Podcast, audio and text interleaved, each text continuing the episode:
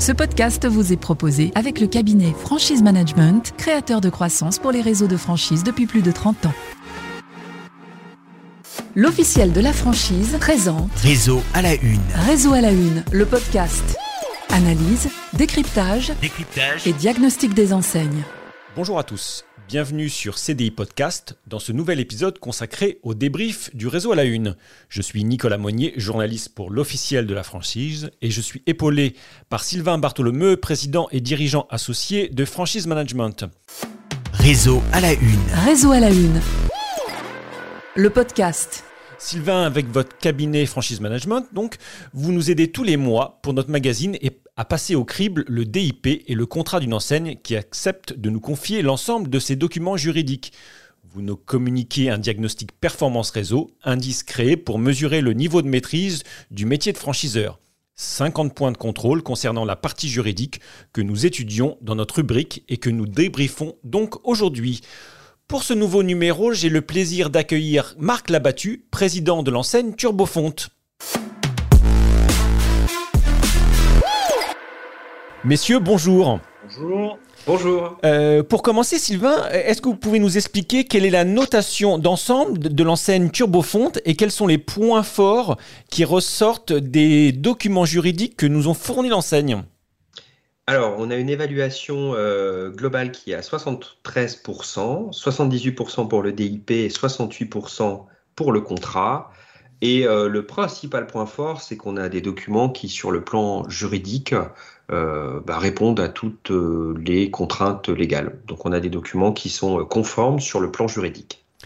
Dans votre analyse, Sylvain, vous précisez néanmoins que l'ensemble documentaire, s'il est irréprochable, euh, vous insistez sur le fait que l'enseigne peigne un peu à se mettre en valeur, tant sur ses réussites que sur ses équipes. C'est vrai? Oui, en fait, euh, bah, on a des documents qui ont été traités d'un point de vue strictement juridique. Donc, euh, ils sont très bien faits sur le plan juridique, mais parfois ils sont un peu austères.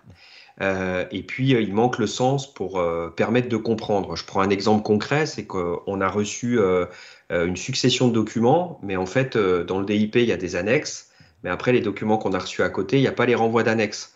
Donc, on a supposé que les liens étaient bons, mais, tout ça fait que c'est un, peu compliqué. Voilà.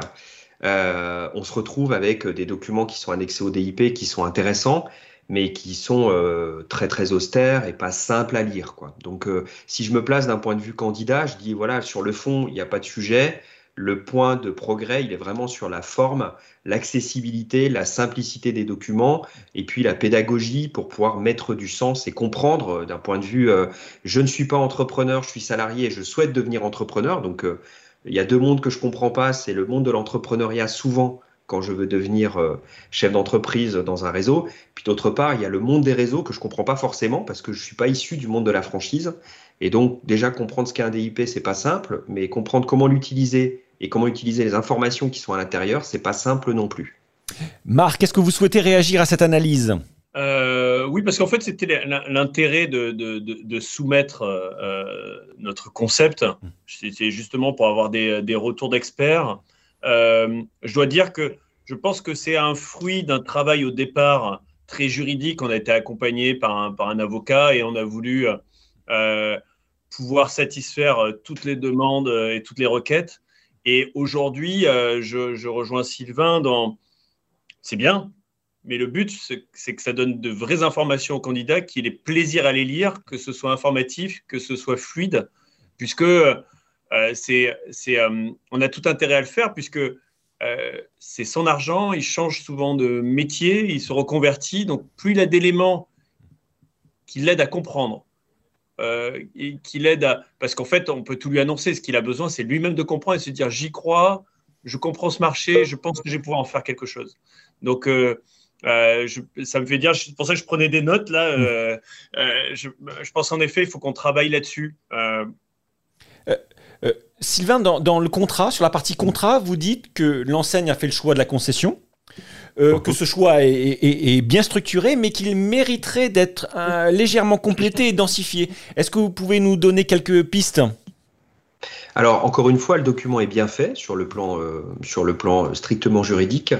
Euh, après, il y a des sujets qu'il faut euh, densifier dans le contrat, en fait, c'est aussi mettre du sens et expliquer le pourquoi. Euh, quand je lis un contrat, il faut que je comprenne la logique en fait euh, contractuelle de la relation, euh, comment elle va, elle va, évoluer dans le temps, comment elle va se mettre à jour et le pourquoi de ces clauses. exemple, il y a une clause de quantité minimale. qui est sur 5 ans. Alors sur 5 ans, c'est peut-être un peu long compte tenu des contextes actuels, et puis qui peut entraîner la résiliation de plein droit du contrat.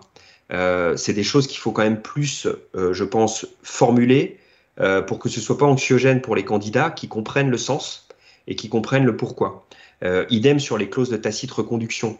Euh, il faut à un moment donné les densifier pour que, au-delà de la logique pure d'application contractuelle de la relation, il y, y, ait une explication du sens et puis aussi une explication des rouages, comment ça se met en place. Je ne suis pas certain que sur des bons adhérents concessionnaires, euh, qui ne remplissent pas tout à fait leurs objectifs à 5 ans, on déclenche, euh, euh, voilà. Et à un moment donné, il y a peut-être une graduation, une logique, un sens, ou peut-être la rendre un peu moins longue dans le temps, cette clause. Voilà. Donc je pense qu'encore une fois, c'est une très bonne application purement juridique des choses. Mais si on le relie avec le regard du manager, du dirigeant de réseau, on se dit, ah, des fois, on, va peut-être un petit peu euh, brut de décoffrage. Voilà. Marc, quel est votre sentiment? Oui, là-dessus, en fait, euh, c'est lorsqu'on rencontre de candidats qu'on explique plus en détail, par exemple, les quotas. Les quotas, en réalité, ils sont faibles, dans le sens où, euh, je ne les ai pas sous, sous, les yeux, mais on doit être dans des quotas autour de 100 000 euros d'achat. Ce qui, ce qui veut dire, le ratio, c'est 100 000 euros d'achat chez nous, ça correspond à 260 000 euros de chiffre d'affaires ce qui correspond euh, normalement à un concessionnaire au bout de 3-4 ans, il est plutôt autour des 800 000. Donc c'est des quotas très bas, justement qu'on explique bas pour dire euh, le but n'est pas de vous pousser euh, chaque année à surinvestir, à recruter, et parce que en fait on explique TurboFond c'est une entreprise familiale, on a on a ce positionnement et, c'est ce que Sylvain soulignait avec avec avec finesse, c'est-à-dire que dans la réalité déjà un candidat qui ne ferait pas les quotas, on ne se précipite pas pour le sortir du réseau parce que euh, ça ne se trouve pas comme ça. C'est très dur à monter. Euh, et nous, euh, en réalité, les quotas sont bas. Donc, c'est celui qui arrive à ces, chiffres-là, il n'est pas loin de la banqueroute. Donc, c'est juste plutôt pour nous un aspect symbolique. Comment on fait de l'exclusivité réciproque On dit on vous laisse un secteur, mais il va falloir l'exploiter. C'est surtout ça l'idée. Euh, Sylvain, votre regard, sinon, sur le, sur le réseau, sur certains points, est-ce qu'il y, a des, il y a des... Parce que je, lisais dans le, dans, dans, le contrat, vous parlez de, la, notamment de la clause de propriété intellectuelle, vous avez évoqué la durée maximum de la relation contractuelle. Est-ce qu'il y a d'autres choses qui vous ont euh, euh, titillé, entre guillemets? Il y, a des, il y a des éléments liés à Internet hein, qui sont importants, euh, parce que là, ils sont, ils sont euh, euh, à challenger avec la réglementation en vigueur. Et puis, il y a des éléments qui ont évolué dans le temps, notamment euh, tout ce qui est euh, lié au RGPD, qu'il faut mettre à jour par rapport à, par rapport à votre contrat actuel. Et puis aussi la logique d'animation et de vie des réseaux sociaux. Euh, c'est des éléments qu'on retrouve généralement dans les contrats et sur les, nouveaux, les nouvelles matrices de contrats. Et qui, euh, sur ce contrat-là, ne se retrouvent pas. Donc, je pense que ça vaut la peine de reprendre le contrat, euh, de refaire une passe avec, euh, avec votre avocat en se disant, bon, aujourd'hui, est-ce qu'il est toujours au goût du jour ou pas? Parce que le sujet des réseaux sociaux, c'est un sujet qui est quand même très cristallisant dans les réseaux.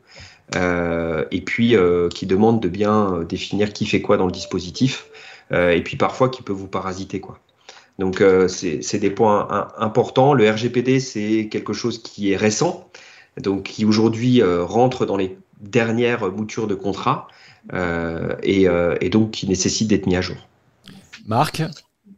Oui, sur, Internet, c'est vrai qu'on a cette restriction de, vente en mm. ligne, mais mm. qui est très soutenue par l'ensemble du réseau, puisque le, le but, c'est d'avoir une cohérence de prix de marché, d'avoir une vraie exclusivité.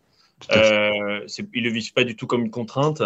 Euh, euh, et puis légalement, on est dans les clous, on a eu déjà des contrôles de la répression des fraudes, euh, parce qu'en fait, nos produits n'est pas juste une négoce puisque toujours dans la, notion de vente en ligne, c'est vrai qu'elle elle, elle, met un peu en branle la notion de secteur, dans le sens où il dit, à partir du moment où un client vient de façon passive à un site de vente en ligne, eh bien, en fait, il n'y a, pas de, violation d'une exclusivité de secteur. Mais en réalité, nous, en fait, c'est on ne fait, on fait pas de vente puisque la gestion de projet avec de l'installation, donc naturellement, nos concessionnaires vont travailler sur un rayon de 30 ou 40 km. Donc le sujet le sujet se pose pas. Sur la RGPD, si je suis en train de me dire autant on s'est bien calé euh, sur nos contrats de travail euh, et les relations avec nos fournisseurs, autant en effet on l'a pas du tout calé avec euh, notre réseau et c'est un sujet évidemment et il faut qu'on le mette en place. C'est là où on s'aperçoit qu'on a un, un, département RH très efficace, mais il ne se doute pas de, des relations que l'on a contractuelles avec nos concessionnaires. C'est souvent le cas. Euh, euh, euh, Marc, vous avez fait le choix d'un contrat de concession.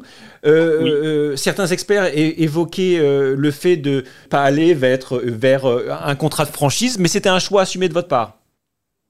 Oui, et qui est en train d'évoluer dans le sens où quand on a démarré, on était vraiment un fabricant qui, qui concédait la vente de ses produits auprès de, auprès de concessionnaires. Donc on était vraiment stricto sensus et il y avait très peu de savoir-faire en réalité. Euh, et tout ça s'est développé sur les huit dernières années. C'est encore en train de s'étoffer. Euh, on, est sur le début du commencement euh, de la rédaction d'un manuel opératoire. Donc tout ça, en effet, sent de plus en plus la franchise. Et en même temps, pour nous, c'est un sujet parce que les conciliaires qui nous rejoignent et les actuels sont très heureux en fait de faire partie, c'est pas obligatoirement rationnel, d'un réseau de concessions et pas de franchise. D'accord. Sylvain, votre réaction en fait sur, euh, sur le choix de la concession? Bah, C'est classique euh, dans, ce, dans les métiers de l'artisanat. En fait, pour plusieurs raisons, c'est que au départ, euh, moi j'ai travaillé sur pas mal d'enseignes dans l'artisanat, et il y a encore une dizaine d'années, le mot franchise, c'était un mot qui faisait euh, qui provoquait des éruptions cutanées. Euh, chez la plupart des, des, artisans, parce que pour eux, la franchise, c'est euh, les enseignes de retail classiques, c'est la restauration rapide, etc. Et c'est absolument pas leur métier de, de, technicien. Donc il y a cet élément-là qui fait que les, enseignes dans ces métiers-là se sont plutôt orientées vers de la concession au départ en disant on va pas mettre un mot qui fâche tout le monde euh, en intitulé de contrat, on va faire de la concession, mais on va quand même reprendre les bons ingrédients de la franchise. Et puis, euh, bah, on voit ces enseignes aujourd'hui euh, bah, s'afficher parfois comme franchiseurs directement, parce que c'est moins crispant, notamment vis-à-vis des nouveaux candidats qui viennent.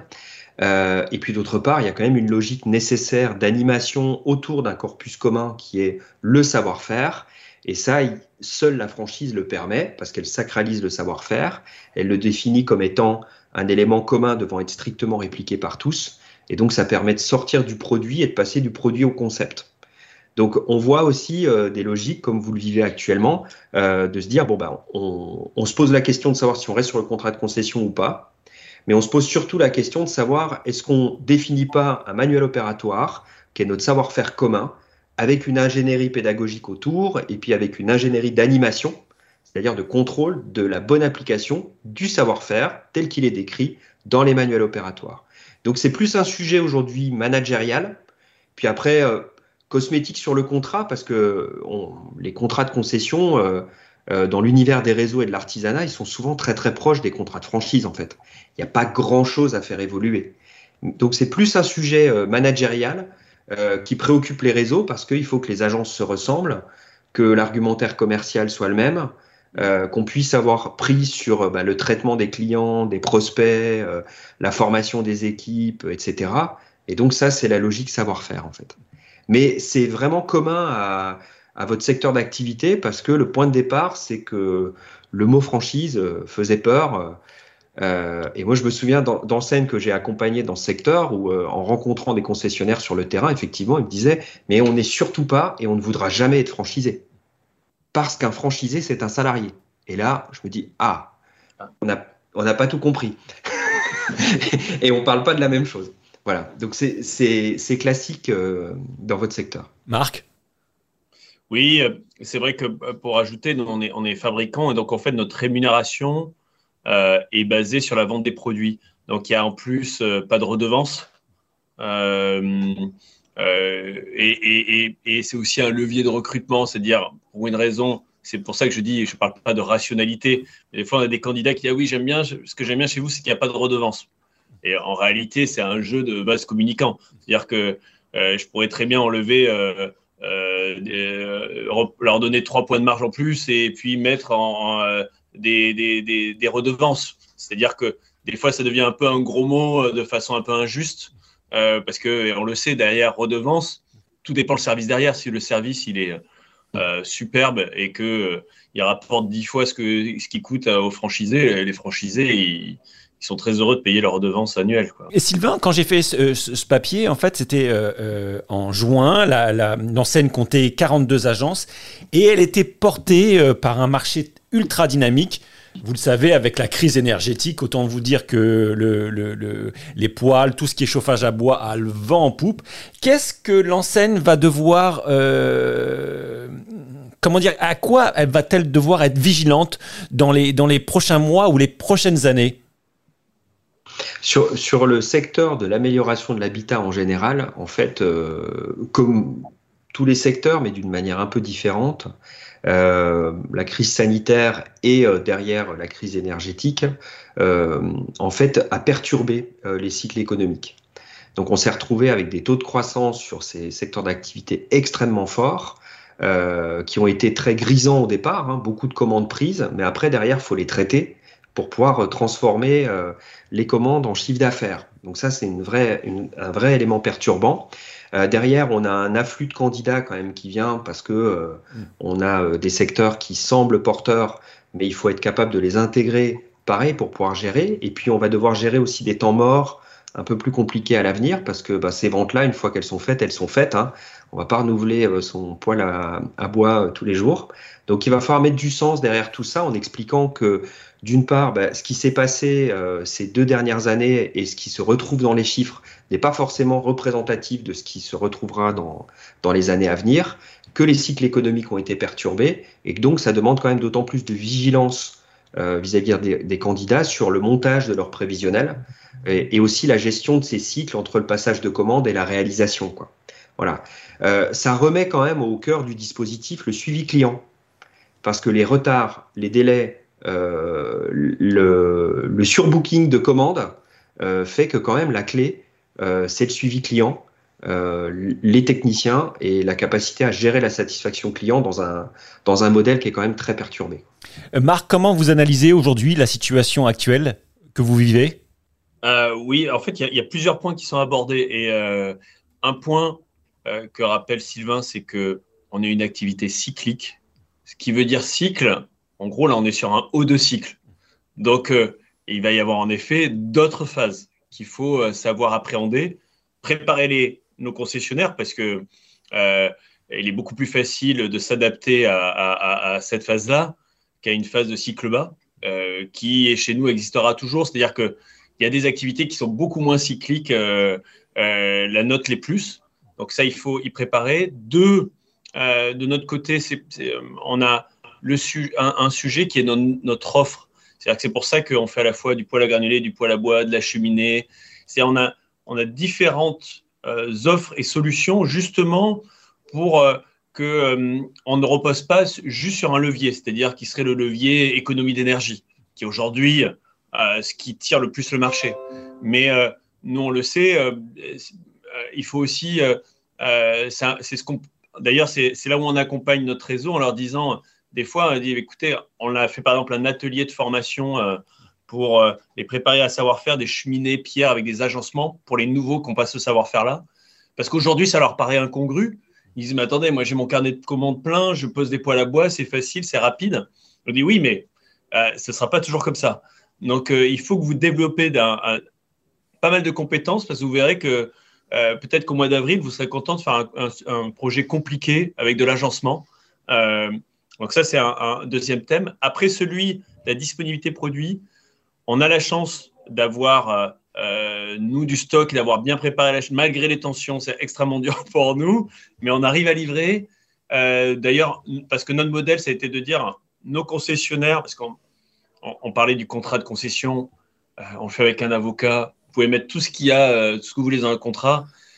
si votre concessionnaire, au bout d'un moment, il n'est pas content, il s'en va. Euh, et donc, en fait, la question est de savoir quelle est notre valeur ajoutée, mais tout au long de la relation avec ce concessionnaire. C'est-à-dire que euh, au départ, on a une énorme valeur ajoutée parce qu'on lui apprend tout, il n'y connaît rien. Mais une fois qu'il a ce savoir-faire, on ne peut pas lui dire Ah, mais souviens-toi, il y a 10 ans, tu connaissais rien, tu devrais nous remercier encore. Non, il faut qu'on en amène encore plus parce que nous, notre concessionnaire, il peut très bien se dire Je dépose l'enseigne Turbofonte, je m'appelle euh, Tout Feu, Tout Flamme, euh, j'achète différentes marques. Donc la question est toujours de se dire Qu'est-ce qu'on lui apporte au quotidien? Donc, une des notions, euh, c'était le stock. On lui a dit Vous stockez pas, c'est nous qui stockons et on sait vous livrer sous 48 heures. Ça nous a permis on a mis ça en place il y a six ans et ça nous a permis de euh, amener encore un service en plus. Du coup, ça nous a amené à stocker plus. Donc, du coup, ça a été un avantage sur cette séquence-là. Euh, et ensuite, c'est ce dont parlait Sylvain tout à l'heure, c'est-à-dire, on s'aperçoit que il faut aussi qu'on accompagne sur plein de domaines. Par exemple, aujourd'hui, leur sujet, c'est pas de trouver des clients et de vendre, c'est de gérer les projets, de faire des visites techniques et d'installer. Donc, par exemple, on a, recruté un chargé de recrutement qui justement recrute pour eux parce que, par exemple, un, ils ne savent pas le faire. Deux, ils ont encore moins le temps qu'avant. Euh, donc, c'est lui qui passe les annonces. En plus, les annonces, aujourd'hui, il faut appeler dans les deux heures. C'est fini. On attendait la fin de la semaine, le vendredi, pour dire euh, qu'est-ce que j'ai comme candidat, je vais les appeler. C'est vrai aussi en parler de l'animation parce que, par exemple, on s'aperçoit que eux, souvent, sont dans la difficulté d'accompagner euh, les, les, les, les collaborateurs qui les rejoignent. Parce qu'ils n'ont pas le temps en fait. Donc un technicien, aujourd'hui, on sait l'intégrer, on l'intègre via notre... Euh, mais aujourd'hui, euh, si on doit chercher tous les leviers, on doit s'améliorer, aujourd'hui, on s'aperçoit qu'il faut qu'on fasse plus de formation sur leur site, parce que rapidement, dit c'est bien, je vous l'envoie, vous le formez, mais pas trop longtemps s'il vous plaît, parce que ça me coûte cher et, j'ai envie qu'il soit opérationnel. Donc euh, là, on, déploie plus, là, on a fait deux recrutements, pour que juste il y ait plus d'animation, plus d'accompagnement, euh, des fois aider même le concessionnaire qui avait une toute petite structure, où là, il va devoir gérer plus de flux d'informations, comment les gérer. Euh, donc voilà, c'est tout ça où on rentre euh, dans cette notion d'accompagnement où il faut que le concessionnaire il dise bon ben il m'apporte tout ça finalement il y a 30% de ma croissance qui, que, que, je dois grâce à Turbofonte. Sylvain, il semble que là, ah, et, c'était le cas, euh, ce que j'ai ressenti lors de l'écriture de papier, c'est qu'il y a une, quand même une, vraie anticipation de l'enseigne globalement. Oui, oui, globalement, il y a. Oui, oui, on, puis on le ressent là dans les échanges en fait. Hein. on ressent que euh, c'est une enseigne qui, euh, qui est dans l'anticipation et qui se projette. Et notamment, oui, les formations raccourcies vis-à-vis -vis des collaborateurs, qui est un sujet, le sujet RH, qui est un sujet qu'il faut prendre à bras le corps euh, dans les enseignes, parce que la pénurie de main-d'œuvre sur des métiers techniques, euh, elle est extrêmement lourde. Alors, je le vois dans des enseignes qui vont plutôt euh, se dire bon bah en gros il n'y a plus personne sur le marché et puis d'autres qui se disent comment on, redonne de l'attractivité, on prend la main, on est plus réactif et donc à un moment donné je transforme le problème en solution ou j'essaye de le faire. et ça c'est extrêmement important. Donc on le ressent dans les échanges. Euh, c'est important parce qu'en fait, la répartition des rôles entre le franchisé ou le concessionnaire, peu importe, et la tête de réseau est en train d'évoluer et puis euh, la manière dont ça s'interface va de plus en plus vite. C'est-à-dire le, le, rôle du franchiseur, c'est d'être à un moment donné, euh, d'écouter les besoins de ses franchisés et puis d'être hyper réactif, hyper agile pour apporter un maximum de solutions. On l'a vu sur les réseaux sociaux, faut prendre la main, on le voit sur le recrutement. Euh, la formation, l'intégration, où il faut prendre la main pour pouvoir, euh, à un moment donné, dégager du temps euh, à ses adhérents, parce qu'en fait, le métier sur le terrain, il n'est pas simple tous les jours. Et si vous devez en plus, le vendredi, consacrer votre demi-journée à relancer des CV alors que c'est trop tard, bah en fait, ça marche plus. Donc ça pose la question en fait de qui fait quoi dans le dispositif, euh, et puis comment en fait la tête de réseau euh, joue ce qui est vraiment son métier, c'est-à-dire apporter de la simplicité et apporter des solutions en fait à ces concessionnaires pour qu'ils puissent se consacrer euh, à leurs clients, euh, à leurs installations et puis au développement de leur chiffre d'affaires. Marc, un, petit mot pour conclure? Oui, on l'a vu sur deux, éléments. Par exemple, pendant la crise sanitaire, on a mis en place un, protocole et on s'est dit en fait, euh, ils en avaient énormément besoin parce qu'ils ne savaient pas trop. Ça les rassurait de se dire je suis le protocole de Turbofonte je suis dans les clous, parce mm. qu'ils ne savaient pas le risque qu'ils prenaient vis-à-vis de leurs collaborateurs. Et on s'est dit, c'est notre rôle en fait. Euh, et euh, sur les réseaux sociaux, c'est, on en a parlé vendredi dernier, parce qu'on a, on a recruté un chargé de communication, et justement, là, qui est en train de reprendre la main. Alors, c'était un sujet que je maîtrisais mal parce que je ne suis, pas trop là, sur ces plateformes-là. Mais justement, ils m'ont expliqué en, en, com à quel point c'était important de répondre. Nos concessionnaires répondent pas. Euh, ils savent pas, ou s'ils, interviennent et ils me disent, c'est pas toujours du, dans le meilleur style, ils font ça un peu crevé à 19h30, un peu agacé par la journée. Et euh, c'est pas toujours très diplomatique. Et du coup, c'est vrai que ça, nous, ici, dans le calme et la volupté, on est plus à même de, de répondre avec un vrai savoir-faire dessus. Mais ce qui est de un peu plus d'ingérence, encore un peu, si je dois sortir un gros mot. Bah, euh, après, ça, ça c'est un sujet qui est important, qui est en fait euh, jusqu'où on va. Aujourd'hui, euh, ce qui compte, c'est l'image de marque, le développement du chiffre. et puis après, il y a l'organisation de tout cela d'un point de vue juridique. Mais comme vous le dites très bien, hein, à un moment donné, le vendredi soir à 19h30, si je dois répondre à des à, des commentaires sur les réseaux sociaux, je le fais pas bien. Et puis on se rend compte qu'aujourd'hui, la communication sur les réseaux sociaux, bah, ça devient un métier et qu'il y a des community managers qui sont de véritables stars dans les entreprises parce qu'elles arrivent à créer et de l'image et euh, une belle image positive et de la visibilité. Et donc, c'est des métiers en fait euh, qui s'improvisent plus. Donc, euh, on ne peut plus les laisser en fait à, nos adhérents. On est obligé de les remonter au niveau de la tête de réseau. Après, la question, c'est comment on, organise ça pour que ce soit des structures de prestation de services voulues et demandées par, par les franchisés qui restent des indépendants et qui doivent pouvoir aussi choisir et pas, et pas qu'on leur impose tout de A à Z. Hmm. Donc ça, ça c'est des questions, mais d'abord il y a la question qui est purement terrain, opérationnel, qui est que oui, c'est un besoin, c'est nécessaire. Si je le fais pas, c'est ma marque qui est pénalisée. Donc je dois le mettre en œuvre. Et après, c'est comment je le mets en œuvre. Très bien. Pour, ajouter, parce que c'est désolé, euh, c'est un, sujet qui me passionne, parce que faut déjà que ce soit une réalité du terrain, la satisfaction. Exactement. Euh, pour, pour, parler, euh, par exemple, on a eu le cas à Marseille il y, a, deux ans et demi, quelqu'un qui a eu des problèmes de santé, qui a fait une mauvaise installation, qui a ensuite fermé. C'est la seule fermeture qu'on ait eue sur les dernières années. Rien ne nous y est obligé, mais on a repris une, 30 chantiers qu'on a refait intégralement euh, parce qu'aujourd'hui, euh, euh, alors légalement, on pouvait se cacher derrière nos documents qui disaient que c'était, ça restait un indépendant avec son numéro de sirène et que nous, on était juste une tête de réseau. Et on s'est dit, mais en termes d'image, aujourd'hui, ce qu'on construit et ce qu'on veut construire encore un peu plus, c'est une relation de confiance avec le client sur la marque.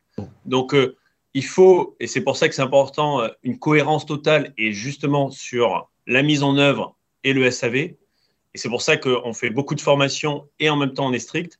Et pas hésiter à intervenir parce que là, le community manager, il ne peut pas faire de miracle euh, s'il y, a une vraie insatisfaction. Et, et, ça, je le conseille à toutes les têtes de réseau parce que c'est pas évident, ça nous a coûté 220 000 euros. On a dû admettre que c'était aussi notre responsabilité parce qu'on avait un peu de mal avec ce, avec ce concessionnaire. On s'était déjà vu deux, trois fois euh, et ça fait partie du risque mais qu'il faut il faut l'assumer parce que euh, c'est notre raison d'être. Hmm. Mais c'est pour ça, euh, si on reprend le début de nos échanges, c'est pour ça que je pense sur le DIP, vous avez un sujet de forme. parce qu'en fait, tout ce que vous dites là, c'est des choses qui ne ressortent pas dans ce document-là, et c'est dommage. Ça ne veut pas dire qu'il faut tout écrire ça, mais en fait, vos valeurs, la manière dont vous concevez la relation entre euh, vos concessionnaires et vous, le rôle de la tête de réseau, votre histoire aussi euh, euh, avec bah, des ouvertures mais très peu de fermetures. c'est des éléments qui sont des vrais arguments. Et aujourd'hui, on rentre quand même dans une période où les candidats ont besoin de réassurance sur tout ce qu'on va leur laisser. Il faut qu'ils comprennent vraiment le projet et puis qu'ils comprennent quels sont les éléments qui font que ça a du sens de rentrer chez vous et de devenir entrepreneur avec vous. Euh, donc euh, ça vaut la peine, je pense, de refaire une passe sur, euh, sur, sur votre DIP. Et je pense que vous avez tout à fait raison de travailler vos manuels opératoires parce que tout ça, c'est du savoir-faire. Voilà. Merci à tous les deux. On se retrouve très bientôt pour le prochain épisode dédié cette fois-ci à l'enseigne d'Epiltech. En attendant, vous pouvez retrouver tous nos podcasts directement sur notre plateforme CDI Podcast, mais aussi sur toutes les plateformes de streaming. À très bientôt. Réseau à la une. Réseau à la une, le podcast. Ce podcast vous a été proposé avec le cabinet Franchise Management, créateur de croissance pour les réseaux de franchise depuis plus de 30 ans.